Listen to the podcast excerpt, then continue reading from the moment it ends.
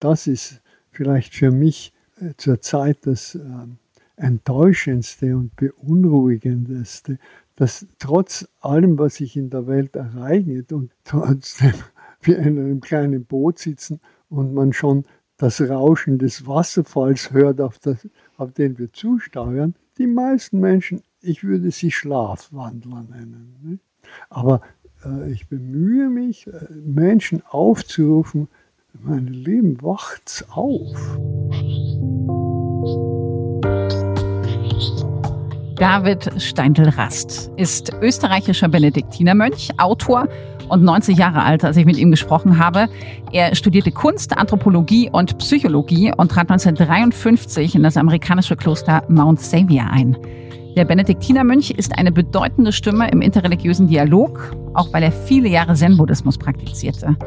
David Steindl-Rast ist noch immer als spiritueller Lehrer tätig und Gründer des internationalen Netzwerkes für dankbares Leben. Sein TED-Talk zum Thema Dankbarkeit haben über fünf Millionen Menschen gesehen. Im Januar 2017, da habe ich Bruder David Steindl-Rast im Europakloster Guteich in der Nähe von Salzburg getroffen, wo er inzwischen die meiste Zeit des Jahres verbringt. Wir saßen in einer kleinen Bibliothek, draußen lag Schnee und während des gesamten Gesprächs blickten mich unglaubliche wache und freundliche Augen an.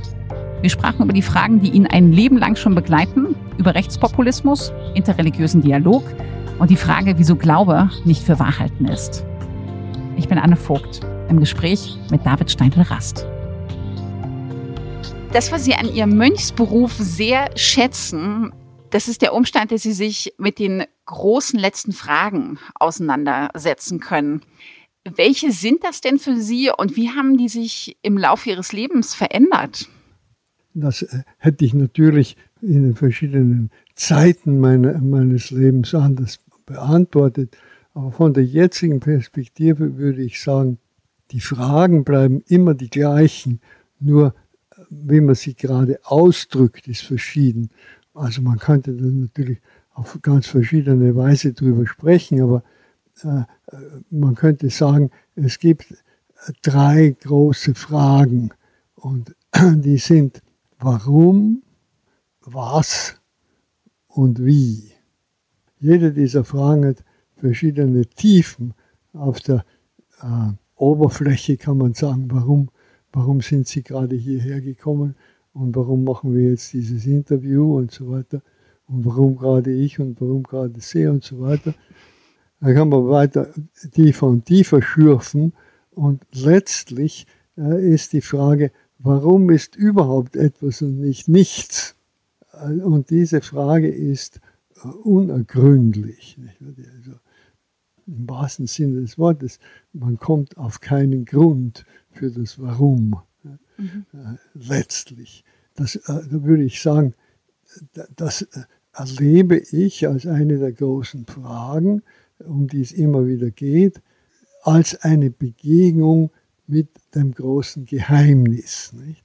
Und unter Geheimnis verstehe ich nicht irgendetwas Vages oder etwas Geheimgehaltenes, sondern das, eine ganz, das Wort Geheimnis hat eine ganz klare Definition. Es ist eine Wirklichkeit, also es ist etwas, was wir als auf uns wirkend und nicht nur auf uns, aber alles wirkend erleben, aber eine Wirklichkeit, die wir nicht begreifen können, also nicht in den Griff bekommen können, nicht äh, begrifflich erfassen können, die wir aber verstehen können, also diese Wirklichkeit, diese tiefe letzte, dieses letzte Geheimnis, können wir verstehen, indem wir uns ergreifen lassen. Mhm. Daher diese, das, das ganz wichtige Erlebnis der Ergriffenheit. Und wenn man so im Allgemeinen spricht oder nur von Geheimnis spricht oder so, dann ist das für die meisten Leute nicht sehr zugänglich. Aber wenn man von Musik spricht, äh, das ist ein Erlebnis, was die meisten Leute haben. Musik ist eine Wirklichkeit. Äh, sie äh, ergreift uns, dann mhm. können wir sie verstehen, aber wir können sie nie begreifen. Wir können sie nie in den Griff bekommen und sagen, das so war es oder das ist es. Äh, es ist, es ist nur eine Wirklichkeit, die wir auf uns einwirken lassen können. Genau, die wir auch nicht beschreiben können. Und trotzdem sagen Sie, dass es auch was ganz Klares ist, dass es ja. nichts ist, was irgendwie so dubios irgendwie in der Gegend ja. rumfliegt, sondern es ist wirklich was Klares. Können Sie diese Klarheit noch näher beschreiben? Äh, beschreiben natürlich nicht. Das Stimmt, ja das geht ja nicht. Aber das Erlebnis der Klarheit ist, ja, wir können Ja dazu sagen. Wir sagen Ja, das ist es. Das ist mir klar. Wenn mir etwas klar ist, sage ich Ja, ja, jetzt ist mir klar. Mhm. In diesem Sinne auch klar. Und das ist also die, die Frage, warum. Dann gibt es eine zweite Frage, die uns ebenso tief in das Geheimnis hineinführt, aber doch auf eine ganz andere Weise. Und das ist die Frage, was? Auf der Oberfläche ist es wieder, was ist das? Nicht wahr? Ist es ein Mensch oder ein Tier oder eine Pflanze oder ist es ein Mann oder eine Frau oder ist es ein Ding oder äh, es ist auf der Oberfläche sehr verschieden. Aber was ist es im Letzten?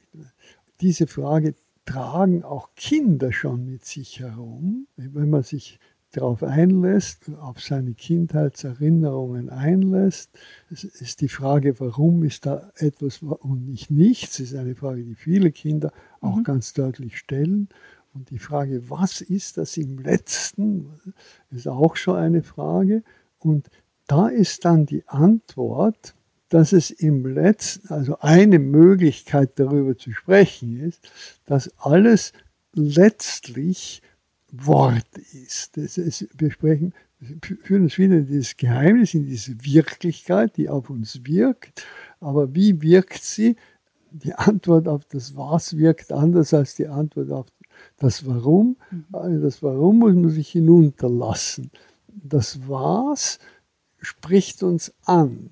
Es ist ein Wort, also letztlich ist es Wort. Das erste könnte man Schweigen nennen, nicht nur dieses Schweigen.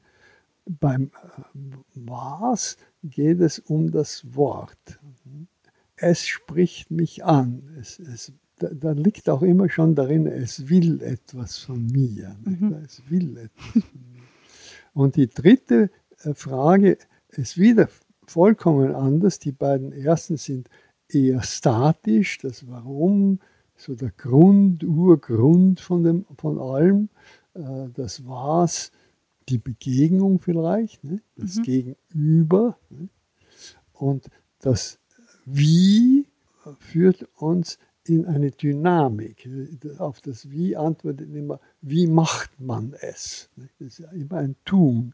Das auf das Wie, wie bezieht sich immer auf ein Tun. Und spezifisch auf ein Tun, durch das wir verstehen. Weil man versteht nur durch Tun. Äh, das wissen alle Lehrer. Wenn man seinem Kind sagt, geht es bei einem Ohr hinein und mhm. hinaus. Wenn man ihnen zeigt, hat man mehr Chancen, aber auch nicht sehr gute. Aber wenn man irgendetwas erfindet, wo das Kind die Antwort selber tut, selber durch Tun irgendwie herausfindet, dann äh, hat es wirklich verstanden, es hat sich hineingestellt. Steht nicht so drüber, sondern drunter, understand in Englisch. Ne? Mhm. Das ist viel besser. Also das scheinen mir, das war eine lange Antwort äh, auf äh, eine kurze Frage, was, sind die, was sind die großen Fragen? Und da kommt dann schon eigentlich alles irgendwie hinein mhm. Äh, und zeigt auch den Zusammenhang, dass das ja nicht so willkürlich ist, sondern es ist einerseits überschneidet sich nicht und es erschöpft das Ganze. Also es bleibt nichts übrig, äh, aber es überschneidet sich auch das Wie mit dem Warum mhm. nicht und mit dem Was nicht. Die sind geteilt, aber umfassend. Sie haben den Zweiten Weltkrieg miterlebt und Sie waren damals ein Teenager. Die Kriegsjahre, die haben Sie mal als Jahre höchsten Leben, Lebendigseins geschildert, weil Sie da gezwungen waren, ganz in der Gegenwart zu leben. Und dadurch, dass sie eben immer den Tod vor Augen hatten, waren sie freudig und auch lebendig. Später kam ihnen dann der Gedanke, den Tod auch immer vor Augen haben zu wollen. Also sie wollten das dann regelrecht, damit eben diese Lebendigkeit auch erhalten bleibt. Und diesen Leitsatz hatten sie dann als Student in der Regel des heiligen Benedikt gefunden, einem fast 1500 Jahre alten Büchlein. Und in dem Zusammenhang stellte sich für sie auch die Frage, ob sie eben auch Benediktinermönch werden wollen. Bei dem Gedanken ist ihnen aber zumindest als junger Mann noch so ein bisschen ähm, das Unbehagen gekommen und sie wussten mehr noch nicht so richtig, mehr als ein bisschen. sie wussten noch nicht so richtig, was sie mit der Idee anfangen sollen. Schlussendlich sind sie es ja geworden, weil sie haben sich damals das so vorgestellt, als ob das auch was Grimmiges ist, das ja, Mönchsein. Wie ist denn das Mönchsein? Was würden Sie denn jetzt sagen? Ich würde sagen, wenn man es nicht wirklich mit Leib und Seele will, dann soll man lieber nicht überhaupt gar nicht erst anfangen. nicht einmal die Nase hineinstecken. Denn er hat überhaupt keine Chancen. Das ist auch etwas, was mir immer klarer wird, je älter ich werde. Wir sind ja so determiniert durch unsere Vorfahren, durch unsere Geschichte und unsere Lebensgeschichte und, und wir sind so determiniert, äh, dass gewisse Menschen ich würde eigentlich sagen, gar nicht anders können als Mönche werden. Für die ist das dann eine wachsende Freude, weil es eben die Erfüllung ist, nicht wahr? Die Erfüllung äh, von Talenten und die, äh, alles, was ihre Talente sind, werden dann erfüllt. Auch wenn vieles zuerst mal weggelegt werden muss, oder das gehört auch dazu zum Training und so weiter. Aber es ist eine, letztlich eine Erfüllung und, und eine Freude. Äh, und daran zeigt sich, dass man dazu bestimmt war. Und Sie sprechen auch immer vom Mönch werden und gar nicht vom Mönch sein. Wie werden Sie denn Mönch? Naja, Tag für Tag. Ich sage, ich spreche lieber vom Mönch werden als Mönch sein. Wenn, wenn jemand äh, sagt, jetzt habe ich es geschafft, jetzt bin ich. Dann wird es schwierig, ja. Dann ist das schon sehr fragwürdig. Aber äh, das Mönchsein ist ja ein Weg. Mhm. Es ist ein Weg. Eigentlich kein anderer Weg als der für jeden Menschen im tiefsten, aber an der Oberfläche halt in einem ganz anderen Milieu und mhm. mit ganz anderen Bedingungen und so weiter. Aber letztlich geht es immer darum, sich jedem Augenblick des sich ständig wegwandelnden Lebens zu stellen und darauf zu antworten. Und das ist ein Weg, das bleibt ein Weg bis zum letzten Augenblick, der auch gewisse Anforderungen stellt und denen man sich dann stellen muss. Und so ist das Leben ja auch ein Sterben lernen, denn in jedem, man lernt jeden Augenblick, sich dem letzten Augenblick zu stellen. Der letzte Augenblick wird auch nur ein Augenblick sein, wie jeder andere in, in dieser Hinsicht. Und wir werden auch etwas damit tun müssen. Und was man damit tun muss, kann man nicht vorher festlegen irgendwie. Da gibt es schon Regeln, aber, aber keine, so Faustregeln, aber keine, kein Programm. Äh, das Leben ist eben lebendig, sonst wäre es nicht lebendig, wenn es ein Programm gäbe. Und die Faustregel ist, zunächst einmal hinhorchen, still werden, hinhorchen und antworten. Da sind wir wieder bei den drei großen mhm. Grundfragen auch mhm. schon. Ihrer Auffassung nach ist jeder Mensch ein Mystiker und Mystiker zu sein ist laut Ihnen wirklich unser Geburtsrecht und dabei geht es Ihnen wirklich um die Erfahrung vom Einssein mit der letzten Wirklichkeit. Ihrer Meinung nach ist jeder aufgerufen, diese Verbundenheit zu erfahren und jeder macht das auch in gewisser Weise auf seine eigene Art und Weise. Können Sie sich noch an eine Situation erinnern, wo Sie sozusagen so eine Erfahrung gemacht haben, vielleicht auch als Kind, wo Sie überhaupt noch nichts wussten von irgendwelchen Mystikern oder von all solchen Dingen. Haben Sie da eine Erinnerung, dass Ihnen sozusagen dieses große Geheimnis da auch schon mal gekommen ist, obwohl Sie eigentlich gar nicht wussten, was das eigentlich genau sein könnte? Na, ich spreche da eigentlich von, was äh, Abraham Maslow, der große Psychologe Mitte des 20. Jahrhunderts Peak Experiences genannt hat. Mhm. Und Maslow sagt ja, soweit man in der Psychologie verallgemeinern kann, kann man schon sagen, dass jeder Mensch höchstwahrscheinlich solche Peak Experiences hat. Und äh, die sind auch ganz kl klar definiert eigentlich. Und zwar geht es um ein Erlebnis, also nicht um etwas, was man sich ausdenkt oder worüber man nachdenkt, sondern ein Erlebnis und ein Erlebnis von unbegrenzter Zugehörigkeit, All-Eins-Sein. Und die meisten Menschen äh, sagen, ja, ja, das habe ich schon einmal erlebt, irgendwann so. Es gibt ja ganz bevorzugte Augenblicke. Für Frauen ist das immer die Geburt eines mhm. Kindes oder so. Auch für Eltern überhaupt, auch für den Vater häufig. Äh, Sex, äh, sexuelle Ekstase und Musik. Also bei mir sehr häufig Musik, sonderbarerweise. Ich habe zwar als Kind mal Geige gelernt, aber nicht lange und auch nicht gerne. Äh, und dann Blockflöte gerne gespielt und viel und sehr viel gesungen und gerne und singe immer noch jeden Tag. Aber äh, Musik ist ganz, äh, auch in meinen Träumen immer wieder träume ich von wow. Musik und so. Das ist ganz wichtig. Und eine, gerade fällt mir gerade eines ein, zum Beispiel war Student und beim Frühstück und das Radio war angedreht und ich habe zum ersten Mal von Gluck Reigen seliger Geister gehört. und ist einfach der Mund offen stehen geblieben. weiß nicht wie lange, bis das Stück zu Ende war. Ich war einfach weg. War allein, sonst wäre das nicht so möglich gewesen. Völlig ergriffen, nicht wahr? War mhm. eins mit diesem Geheimnis. Und so bei anderen Gelegenheiten. Ich war Präfekt bei den Sängerknaben, bei Wiener Sängerknaben in Hinterbichel, wo die ihr Ferienheim gehabt haben. Äh, da war unten eine Chorprobe und ich war so äh, ziemlich hoch oben am Berg, aber in dieser klaren Bergluft konnte man das so ganz wunderbar klar hören von wow. unten herauf. Und äh, da haben sie unten gesungen Duo Seraphim, so eine polyphone Motette. Das war auch sein Augenblick. Können Religionen helfen, solche Augenblicke zu haben oder dass man eben diese mystischen Situationen, dass man in die mehr reingerät in gewisser Weise? Da muss man zunächst unterscheiden zwischen Religion und Religiosität. Mhm. Und Religiosität oder wir nennen es meistens Spiritualität ist ja, was uns letztlich zu Menschen macht.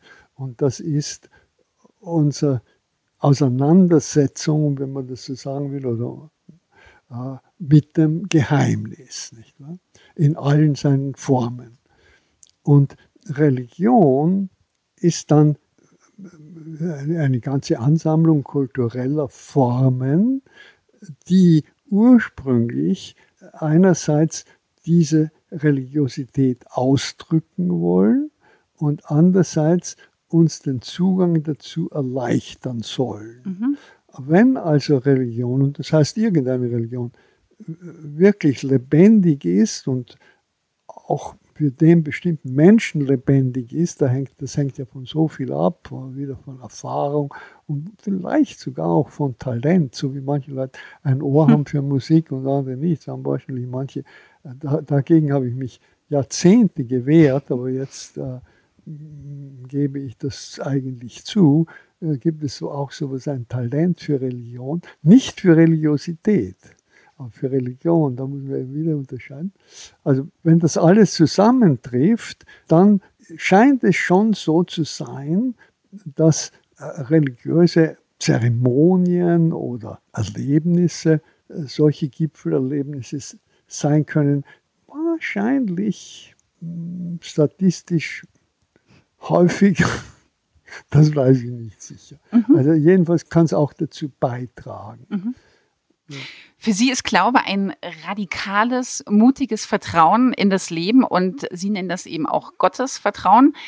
Es geht beim Glaube eben gerade nicht um ein für wahr halten oder um ein an etwas glauben. Warum verwechseln denn viele Glaube mit genau solchen Dingen, dass man warum eben an hat, Warum verwechseln viele, ja. dass eben Glaube sowas ist, dass man an etwas glauben muss? Was meinen Sie, ist das vielleicht auch einfach schwieriger, sich aufs Leben einzulassen, als einfach an irgendwas zu glauben? Selbstverständlich. Das etwas Glauben kann ja ein, ein, ein Schutz sein. Mhm. Man hält sich, man klammert sich an etwas, wo man mit im Geheimnis eigentlich auf dem Wasser gehen muss. Mhm. Äh, das stimmt schon. Aber im Deutschen ist es eben auch sehr äh, missverständlich, weil Glauben gewöhnlich in der Alltagssprache heißt für Wahrhalten. Und, stimmt. Und, äh, und der religiöse Glaube dann sehr häufig auch als ein Fürwahrhalten von Glaubenssätzen verstanden wurde, nicht, leider nicht nur verstanden, sondern sogar gepredigt. Und das ist natürlich ein Missverständnis, aber ein sehr weit verbreitetes mhm. Äh, und offensichtlich schädlich.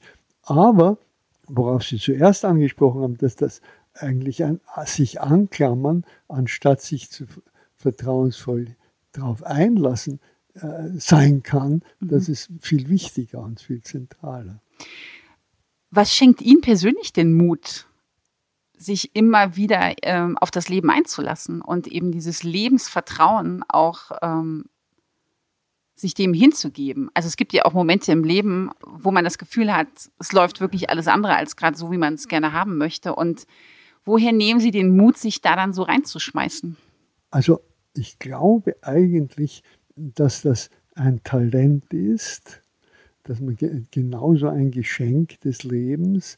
Äh, ich kenne Leute, besonders natürlich junge Leute, die das anscheinend mühelos, äh, einfach fraglos dieses Vertrauen ins Leben haben und leuchtend und freudig und mit strahlenden Augen und so weiter. Und ich kenne andere Leute, denen es schon von Anfang an so schwer gemacht wurde, dass man es fast nicht erwarten kann und dass es auch immer wieder das ganze Leben lang schwierig ist. Aber können die das lernen? Also eigentlich wird es uns geschenkt und zwar im Normalfall, im guten, positiven Normalfall, findet das Kind, bevor es noch denken kann, das Baby, findet in der Mutterfigur, ob das jetzt die leibliche Mutter ist oder wer immer diese Mutterrolle spielt, ein beständig vertrauenswürdiges Gegenüber. Also die Mutter zeigt sich ständig vertrauenswürdig. Das ist sehr schwer, weil das Kind stellt sehr hohe Anforderungen und äh, die Mutter kann auch nicht immer da sein und mhm.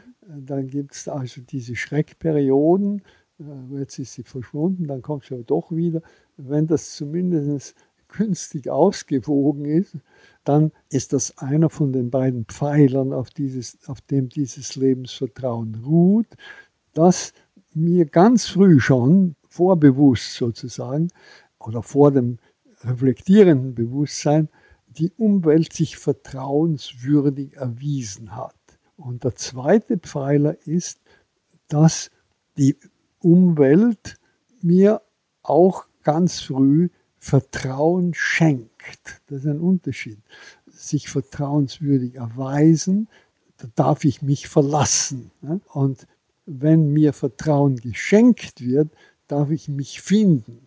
Dass Mütter sich vertrauenswürdig erweisen sollen, das braucht man niemandem sagen. Das wissen wir instinktiv. Aber dass die andere Hälfte, dass man den Kindern nicht nur sich vertrauenswürdig erweisen soll, sondern ihnen auch immer wieder Vertrauen schenken muss. Also du kannst das schon, nicht wahr? Mhm. Äh, in dieser Hinsicht, das ist nicht so klar ausgedrückt bei uns, aber das ist auch wichtig. Und wenn einem Menschen diese beiden Dinge, äh, diese beiden Erfahrungen geschenkt wurden, als Kind schon, dann ist es eine sehr gute Grundlage. Und ich muss dankbar zugeben, dass mir das sehr früh geschenkt wurde. Aber, das will Sie ganz richtig sagen, das Leben bringt uns immer wieder in Schwierigkeiten und macht uns immer wieder Angst. Und äh, sich dann nicht zu fürchten, sondern vertrauensvoll in diese Ängste hineinzugehen und durch diese Ängste durch ins Weite, äh, das ist sehr schwierig. Und das muss jeder Mensch durchmachen. Und äh, da gibt es auch wieder äh, psychische und psychophysische Veranlagungen. Ich bin persönlich depressiv veranlagt, immer wieder, also, soweit ich mich zurückerinnern kann, immer wieder Depressionen. Gott sei Dank bei mir kurze, meistens kurze, ein paar Tage höchstens. Aber so Depressionen, das, aus meiner eigenen Erfahrung, die kann man nur auswarten. Das geht wieder vorbei, wenn man Glück hat. Und das sind schon große Belastungsproben für das Lebensvertrauen. Aber eines, was man, worüber, das bewegt sich jetzt auf der begrifflichen Ebene, das andere nicht, worüber man äh, mit jedem Menschen sprechen kann äh, und sollte, ist, was ist denn die Alternative? Was ist die Alternative zu Lebensvertrauen? Lebensangst, mhm. Lebensfurcht. Äh, soweit wir vor die Wahl gestellt sind und nicht durch psychophysische Belastungen, also kaum eine Wahl haben, aber soweit wir vor die Wahl gestellt sind, können wir nur immer sagen, also so schlimm es auch ist, mit Lebensvertrauen darauf zuzugehen, hat weit mehr Chancen und ist viel angenehmer, als wie obendrein noch äh, Lebensangst zu haben und, und Zynismus und. Ne? Mhm. Das stimmt. Sie sprechen auch ganz viel von Erfahrung und für Sie ist auch Glaube Erfahrung alles, was man über das große Geheimnis eben sagen kann, das haben Sie vorhin ja auch schon angesprochen, das ist eher falsch als richtig, weil man es eben auch nicht so richtig sagen kann.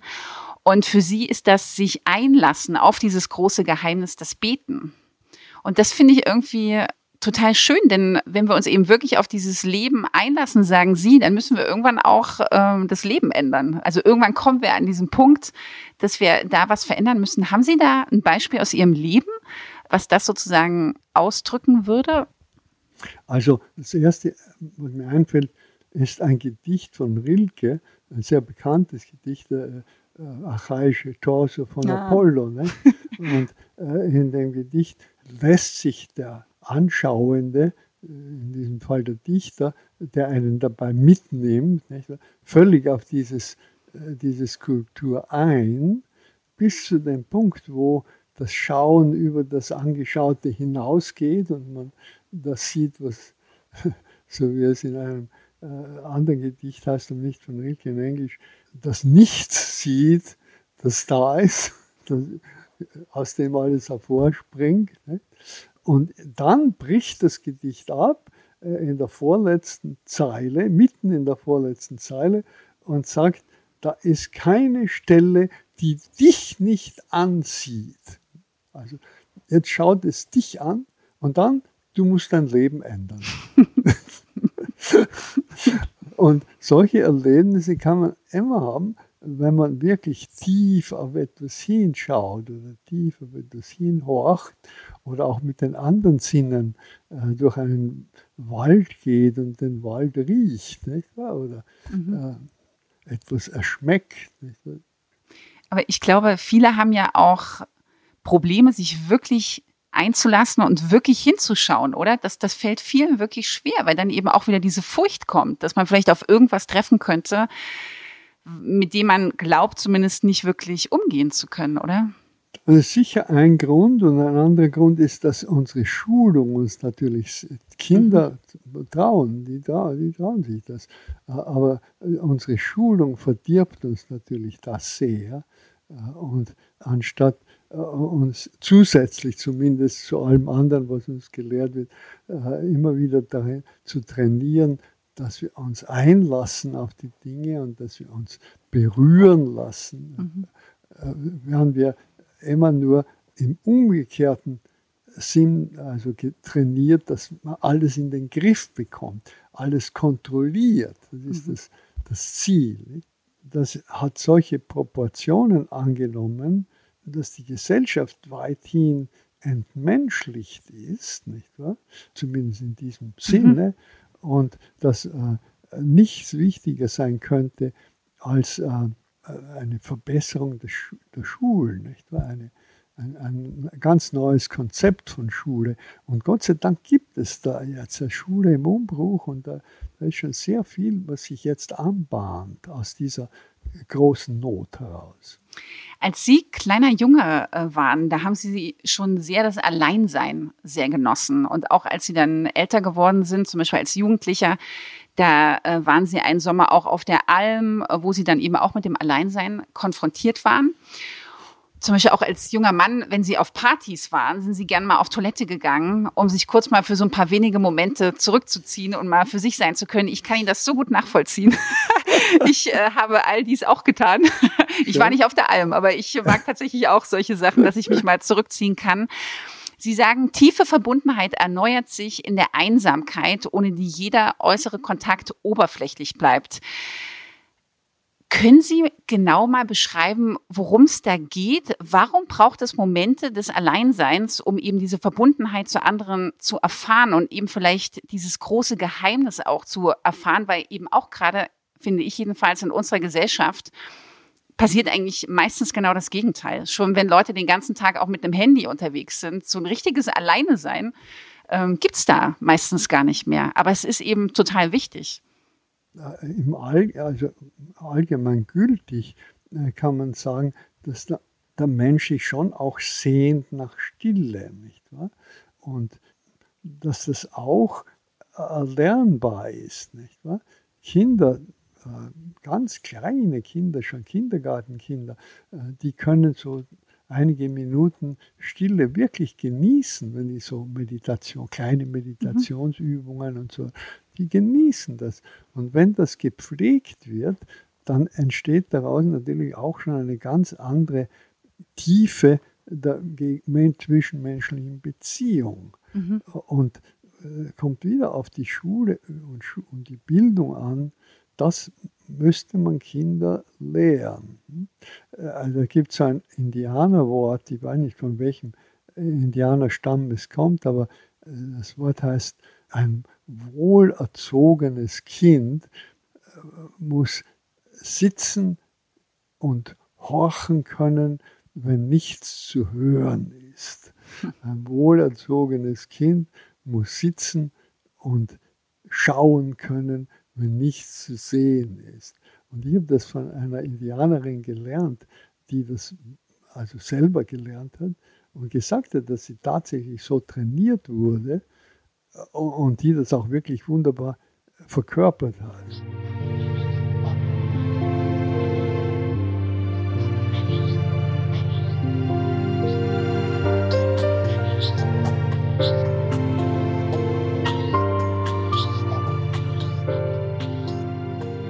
Sie haben viel für den interreligiösen Dialog getan was unter anderem eben auch damit zu tun hatte, dass sie als junger Mönch in New York City auch das Zen-Studium aufgenommen haben, und zwar äh, mit dem Zen-Mönch Taizan.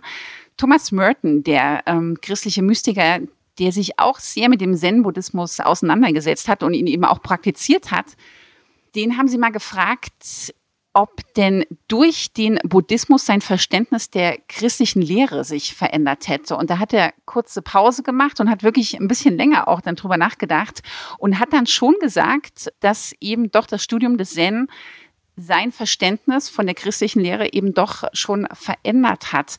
Wie ist das denn bei Ihnen gewesen? Ja, ebenso, aber bei Mörden ist es auch deshalb so wichtig, weil sein Verständnis vom Christentum ja Millionen Menschen geprägt hat. Nicht? Ähm, er, äh, Mörden hat das damals nicht weiter ausgeführt. Äh, in meinem Fall könnte ich sagen, dass es mir äh, in meinem, also meinem Denken und mehr wie Denken, in meinem, meinem Erleben, die beiden Fragen, das Warum und das Wie erschlossen hat.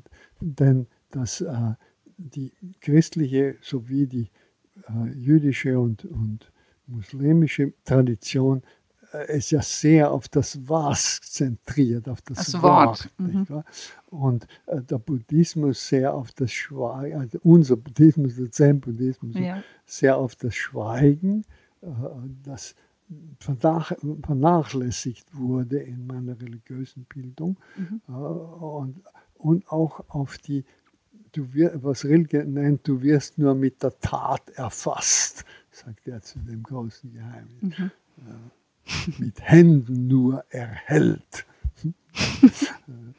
und das hat, also es hat mein christlich gesprochen, mein Verständnis der Trinität sehr äh, gefördert, sehr erweitert. Mhm. Vielleicht würde jemand anderer ja auch da über dieses große Geheimnis ganz anders sprechen, der aus einer ganz anderen Tradition kommt. Aber das Trinitarische steht schon dahinter und ist allgemein menschlich. Also im Christentum schon äh, bewusst, äh, sehr gründlich immer wieder behandelt und immer wieder, also in der christlichen Tradition haben sich Menschen immer wieder damit auseinandergesetzt, ganz ausdrücklich. Aber es ist auch in den anderen Traditionen da. Es ist im Buddhismus da, die drei Kayas mhm. und es ist im, im, Hinduismus da. Aber so besonders ausgedrückt ist es im, im Christentum. Und das ist ja auch, wie jetzt wieder christlich gesprochen, ungeheuer geheimnisvoll, dass wir in Gott, also in diesem Geheimnis, und Gott ist ein anderes Wort dafür, äh, leben und uns bewegen und sind. Also es ist nicht etwas, was uns gegenübersteht. Wir sind drinnen, wir gehören dazu. Ähm, Thomas Merton hat das sehr deutlich ausgedrückt, God isn't somebody else. Äh, wir sind drinnen. Aber zugleich ist die Möglichkeit äh, der Beziehung gegeben. Das ist jetzt das Geheimnisvolle. Wir, wir sind drinnen und sind eins damit und doch darauf bezogen. Es spricht uns an. Darauf legt das, äh, die jüdische, christliche und muslimische Tradition den großen Wert. Es spricht mhm. uns an. Im Buddhismus ist mehr, was auch christlich gesprochen, zum Beispiel von Theastegen, großen evangelischen Mystiker, äh, heißt es, O Wunder über Wunder, ich lasse mich in dich hinunter. Gott ist gegenwärtig, alles in uns schweige. Das ist dieses Hinunterlassen. War das auch in gewisser Weise das Überraschende dann am Zen, als Sie wirklich angefangen haben, das auch zu praktizieren? Weil das ja schon auch in gewisser Weise was anderes war, als sie es wahrscheinlich im Christentum erlebt haben. Und ich glaube, sie haben auch mal gesagt, dass irgendwie die Praxis sie so überrascht hätte, dass nämlich in, im Zen so ein Wert auf Praxis gelegt wird und sie das eben in ihrer Tradition gar nicht in der Form zumindest erlebt haben. Nicht so betont. Ja. Diese doch mehr oder weniger theoretischen Erwägungen, nicht wahr? Über die wir jetzt gesprochen haben, die haben mich nicht überrascht.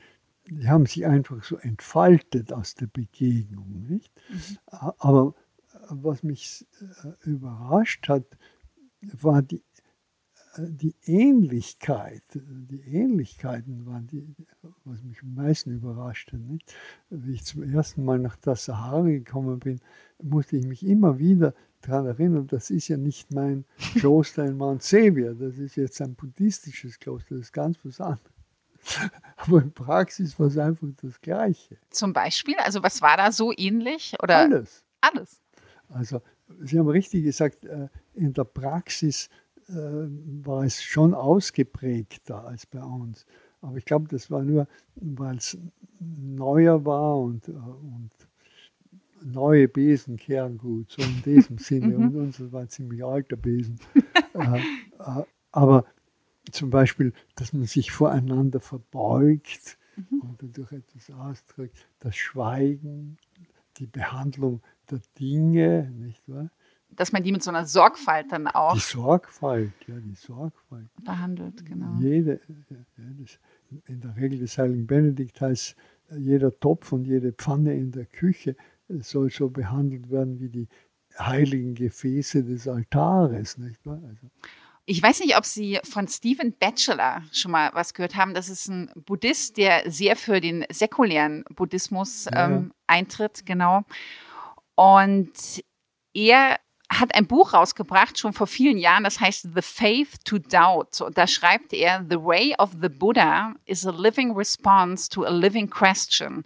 Yet, whenever it has become institutionalized, its vital response has become a well formulated answer. Sie sagen eben auch, in Religion muss es um Lebendigkeit gehen. Wie kann man denn für diese Lebendigkeit sorgen? Menschen spüren ja, ja. ja, oft, dass Religion dann auch schnell in so eine Verwaltung verkommt und da ist manchmal die Lebendigkeit so ein bisschen auf der Strecke geblieben. Also grundsätzlich ist die Antwort, dass man immer wieder auf die Quelle zurückgeht, nicht wahr? Immer wieder sich an die Quelle erinnert und nicht nur erinnert, sondern wieder aus der Quelle lebt, nicht wahr? Mhm. Und das ist eben das Problem, mit jeder Institution, auf die auch hier Steve Batchelor hinweist, dass die Institution einerseits dazu da ist, uns immer wieder auf die Quelle zurückzuführen, äh, aber andererseits als Institution, und das ist ganz gleich, ob das jetzt eine religiöse, spirituelle oder politische oder akademische oder medizinische, jede Institution will sich selbst verewigen und vergisst sehr bald, wofür sie gegründet wurde und ist nur daran interessiert, sich selbst zu ver verewigen. Mhm. Und das ist halt eine große Gefahr. Aber zugleich ist äh, die Institution, ich, ich nenne das das Syndrom der rostigen Röhren. Äh, also es, ist zugleich, es sind rostige Röhren, aber es sind Röhren, die uns immer wieder das Quellwasser der ursprünglichen Quelle mhm. zuführen also die schwierige Aufgabe ist, irgendwie mit der Institution auszukommen, das Beste, Beste davon zu nehmen und sich da durch die Institution eigentlich auf das immer wieder zurückführen zu lassen, was die Institution vergessen oder hat oder dem sie sogar widerspricht.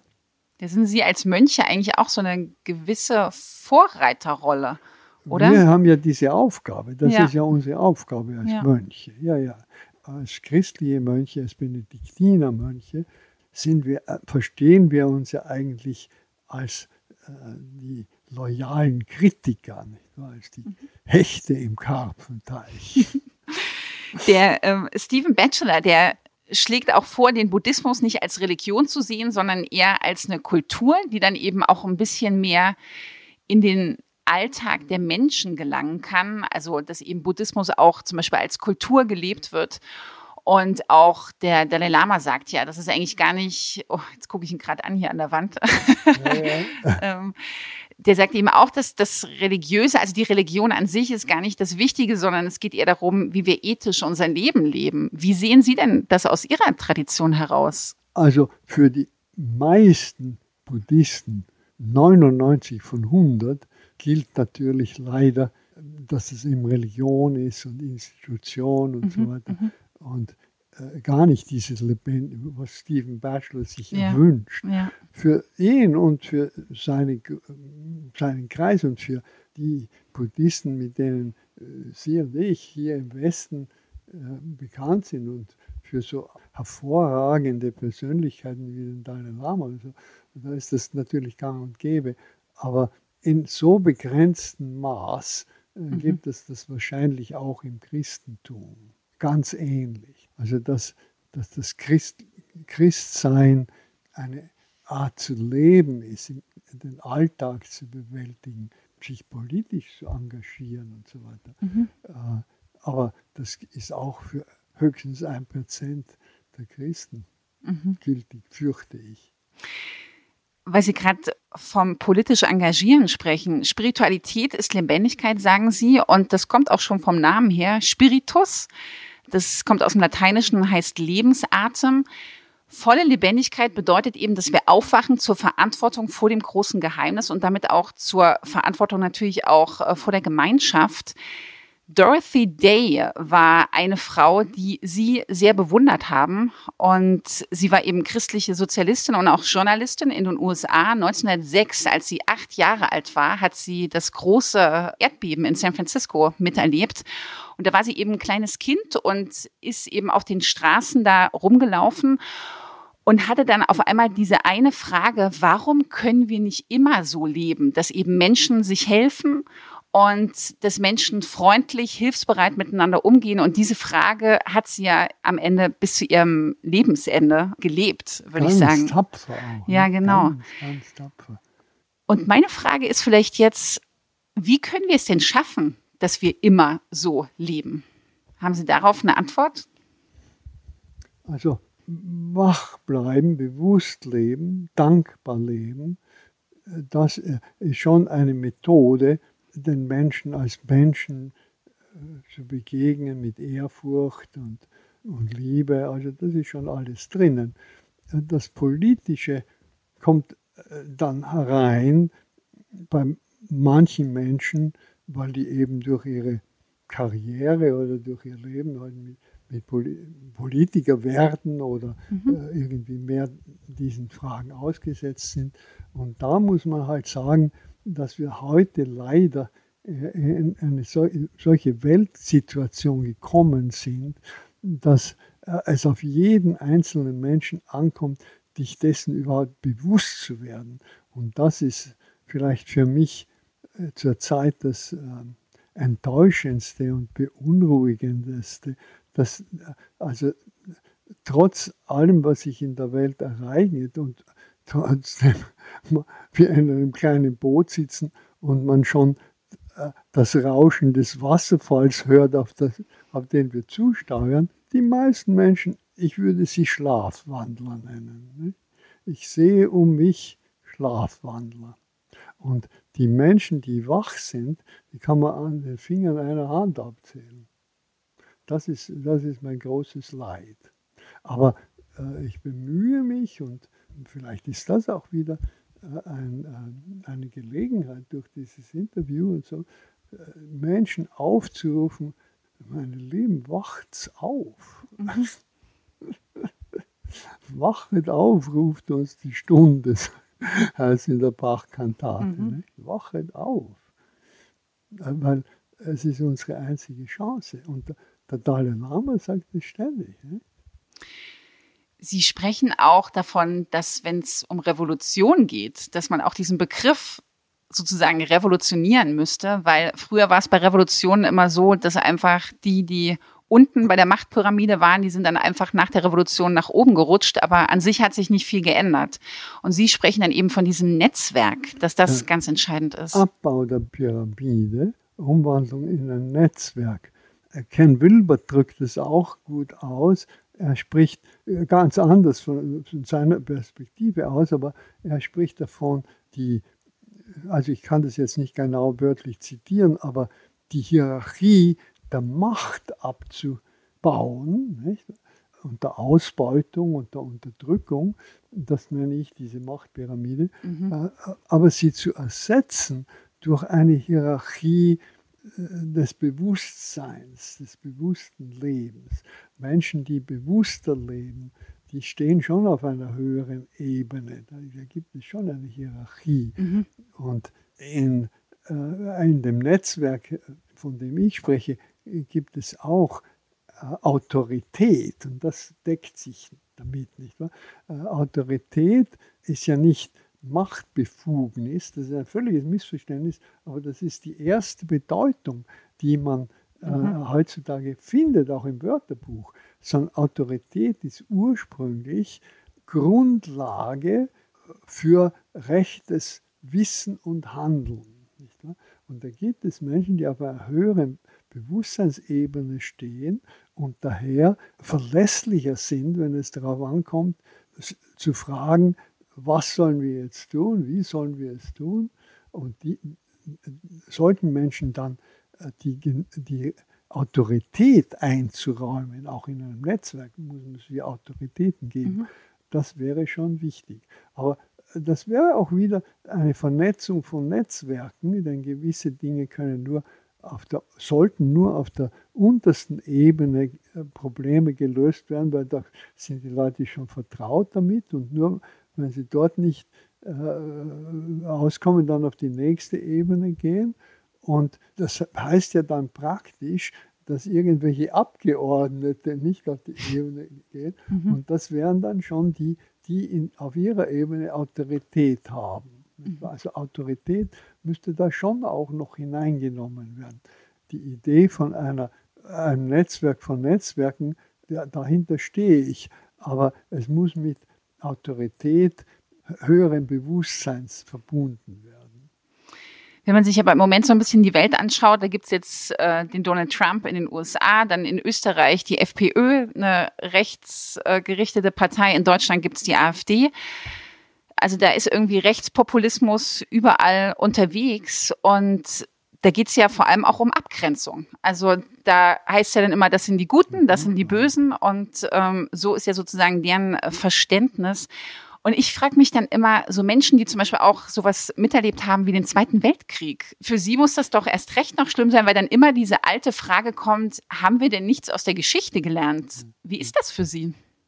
Ja, ja, ich, äh, ich habe mich schon Cassandra genannt, weil ich immer gesagt habe, bei den letzten Wahlen hier in, in Österreich, wir, wir, wissen, wo das hinführt. Ich, während ich noch erinnern kann, an 1930 war das ganz ähnlich oder 19, in den frühen 30er Jahren, da war das ganz ähnlich noch. Ne? Mhm.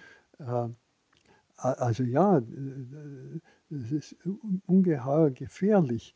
Die Frage ist, äh, wie, wie, sollen wir damit umgehen? Ja. Und ich glaube, die große Herausforderung ist, dass äh, Rechts, der Rechtspopulismus sich auf Menschen stützt, die sich übersehen und nicht geschätzt und nicht geachtet fühlen. Ja. Und das muss unbedingt nachgeholt werden. Und darum erscheint mir immer wichtiger das Konzept der Feindesliebe. Also lieben heißt jemanden achten, äh, ein Ja sagen zur Verbundenheit, wir gehören zusammen und das Betonen und so weiter, das haben wir vernachlässigt. Und, und das ist jetzt die große Herausforderung, das nachzuholen. Aber ich kann das, muss das auch einem Menschen erweisen, diese Achtung und dieses Ja zur Zugehörigkeit, der mein Feind ist und dessen Feind ich bleibe. Sonst sprechen wir ja nicht von Feindesliebe, mhm.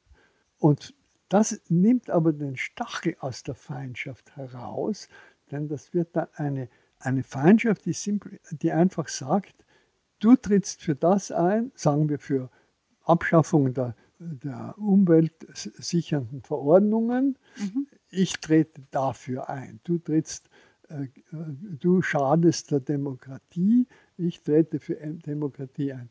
Da sind wir Feinde. Und da werde ich alles tun, was ich im Rahmen des Wir gehören zusammen und ich schätze dich äh, als Mensch tun kann.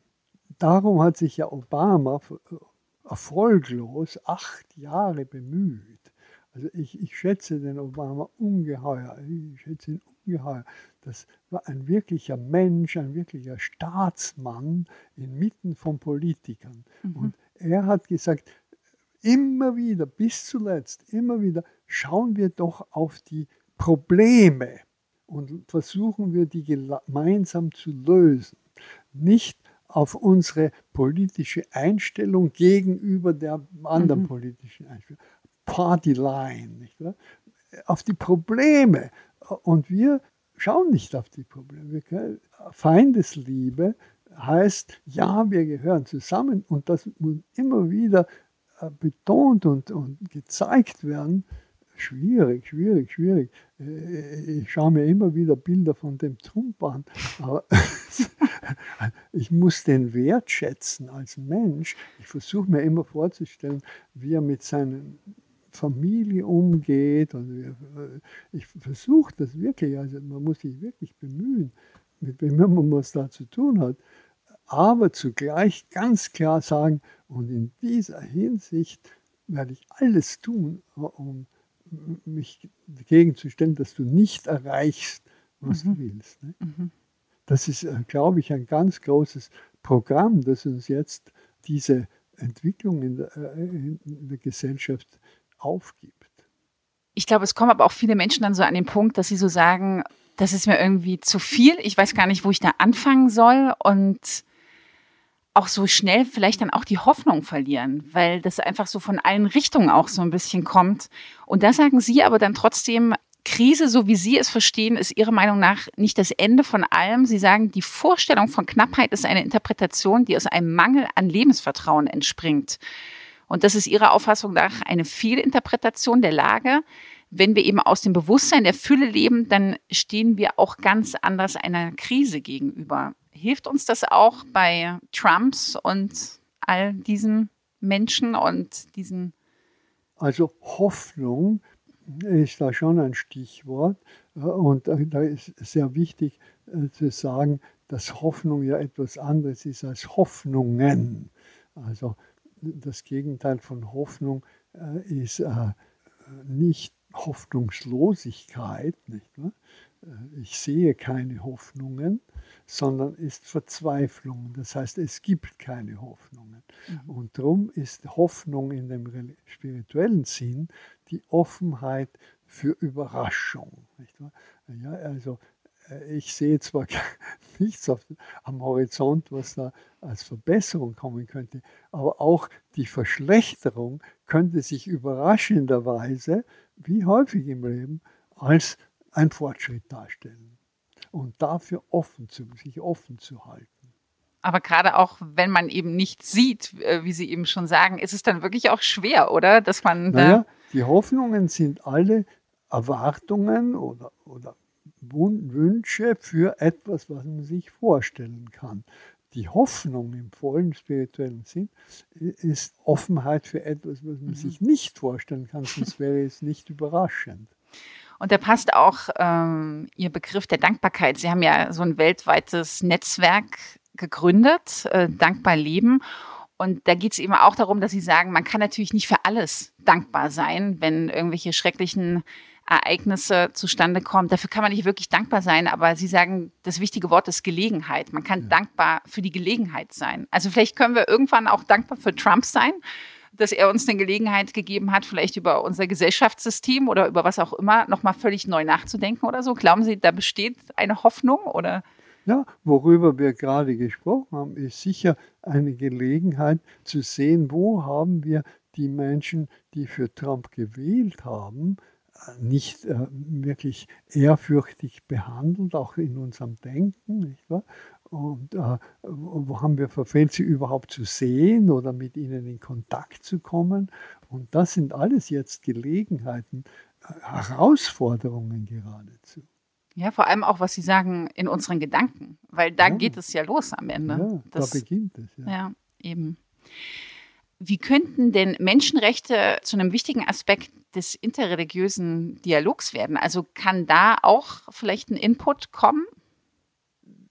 Hans Küng, der, also der, der große weltweite Vertreter der Menschenrechte war, hat äh, ja immer betont, dass man eigentlich von Menschen Pflichten sprechen sollte. Mhm. Und der Dalai Lama hat äh, in diesem Buch Ethik ist wichtiger als Religion auch sehr betont, nicht wahr?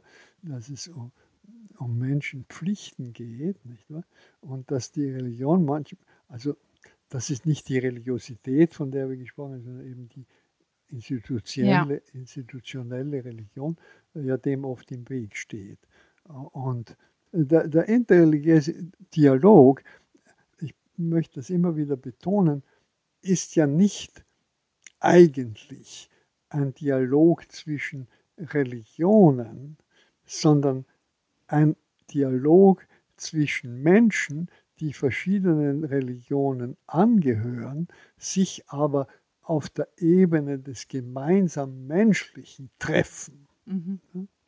Und äh, dass wir uns dort treffen und sagen, als Menschen, ganz gleich, äh, was da auf, auf einer anderen Ebene vorgeht. Einfach als Menschen sind wir im Augenblick so gefährdet, unser ganzes Überleben ist ja so gefährdet, dass wir gemeinsam, ganz gleich welcher Religion wir angehören oder welcher Gruppe innerhalb einer Religion, äh, dass wir gemeinsam als Menschen diese großen menschlichen äh, Gefährdungen und Aufgaben in Angriff nehmen. Und darum ist es ganz wichtig, aber in dem Sinn, dass nicht interreligiöser Dialog, wie er so manchmal gesehen wird, dass man halt fragt, was haben wir gemeinsam und was haben wir als Buddhisten und Christen oder Hindus nicht gemeinsam.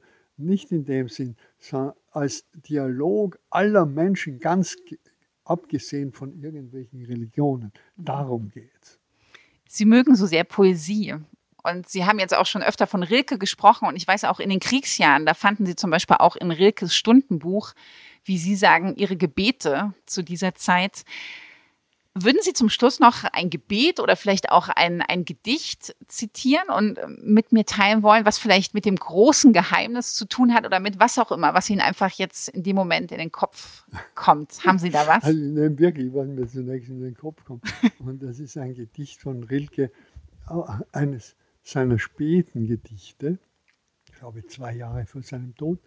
Und das heißt Spaziergang. Und Spaziergang ist ein sehr harmloser Name für etwas, eine sehr tiefe Wahrheit, die er da ausspricht. Und, und er sagt, schon, ich hoffe, ich kann es auswendig, äh, schon ist mein Blick am Hügel, dem Besonnten, dem Wege, den ich kaum begann, voran. So fasst uns das, was wir nicht fassen konnten, voller Erscheinung aus der Ferne an und wandelt uns, auch wenn wir es nicht begreifen, in jenes, das wir kaum es ahnend sind. Ein Zeichen weht erwidernd unserem Zeichen, wir aber fühlen nur den Gegenwind. Haben Sie vielen, vielen Dank. Das war wunderschön. Bitte, bitte.